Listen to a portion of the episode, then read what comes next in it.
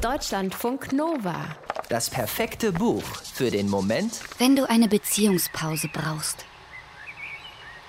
Sie können es. Sie haben es gleich am Anfang bewiesen.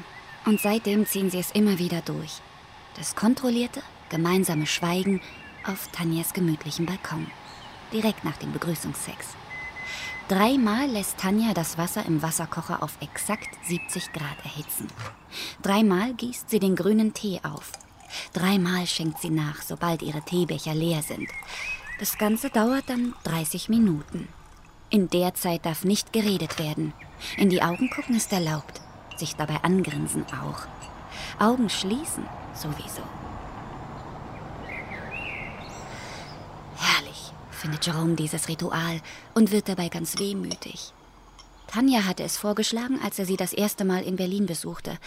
Und er hatte das natürlich gut gefunden. Zum einen ist es gesünder als die berühmte Zigarette danach, zum anderen empfindet er das Schweigen bis heute als Herausforderung. Normalerweise erzählen sie sich nämlich immer irgendwas. Sogar dann, wenn nicht ganz klar ist, ob der oder die jeweils andere das überhaupt hören will. Das gehört auch zu ihnen, von Anfang an. Das Reden lassen, das ungeteilte Interesse als Ausdruck von Respekt voreinander und das Analysieren. Was denkt er? Was denkt sie? Was können wir besser machen und schöner?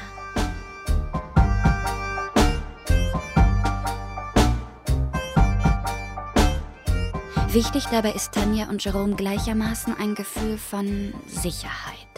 Gemeinsam wird entschieden, wie sie die Tage bei ihr in Berlin oder bei ihm in Maintal verbringen. Konsens ist das A und O für eine gut funktionierende Fernbeziehung wie ihre, finden sie. Alles wird besprochen und ritualisiert. Was sie essen, wo sie essen, wen sie besuchen, wann sie arbeiten, welche Drogen sie nehmen, welche Filme sie sich ansehen. Sie sind im Einklang. Und es ist schön. Für eine Weile. Neun Monate, um genau zu sein. Austariert und wohltemperiert, so lässt sich die Beziehung von Tanja und Jerome im neuen Roman Allegro Pastel von Leif Rand beschreiben. Auf den ersten Blick wirkt sie beneidenswert leichtgängig. Das stimmt einfach alles. Tanja ist fast 30 und lebt vom Schreiben. Ihr erster Roman ist ein Bestseller, ihr zweiter in Arbeit. Sie lebt in einer Zweizimmerwohnung in Berlin-Neukölln mit Blick auf den Park Hasenheide. Sie ist gut situiert, finanzielle Sorgen kennt sie nicht. Ihr Lieblingssport ist Badminton. Sie pflegt mehrere lose Freundschaften, solange sie etwas von ihnen hat. Ab und zu nimmt sie Ecstasy auf einer Party und schreibt Jerome ein Rauschprotokoll. Jerome findet das cute. Er ist fünf Jahre älter als Tanja und erfolgreicher Webdesigner. Er lebt in dem alten Bungalow seiner Eltern in Maintal bei Frankfurt, mit Blick auf das Naturschutzgebiet Hartig. Jerome meditiert jeden Tag, mindestens zweimal. Auch wenn er weiß, dass das, was er Meditieren nennt, nicht Meditieren ist. Er denkt nie nichts, sondern immer an etwas. Meistens an Tanja. Auch die gegenseitigen Besuche folgen einem Ritual. Jeweils für fünf Tage am Stück und immer im Wechsel. Natürlich mit der Bahn. Sie könnten auch fliegen, das ginge schneller, aber das würde nicht zu ihnen passen. Genauso wenig wie Familienplanung, Zusammenziehen oder heiraten. Das ist nur Thema bei ihnen, wenn andere das tun.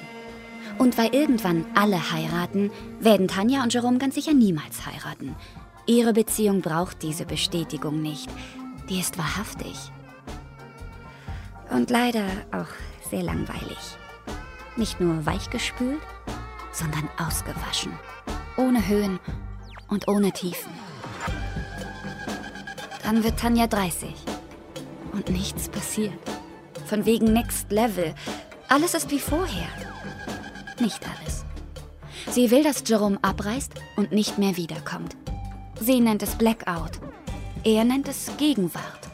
Von Trennung wollen beide nicht reden, obwohl sie sich fünf Monate lang nicht sehen werden. Aber es werden die fünf wichtigsten Monate in ihrer Beziehung sein. Deutschlandfunk Nova.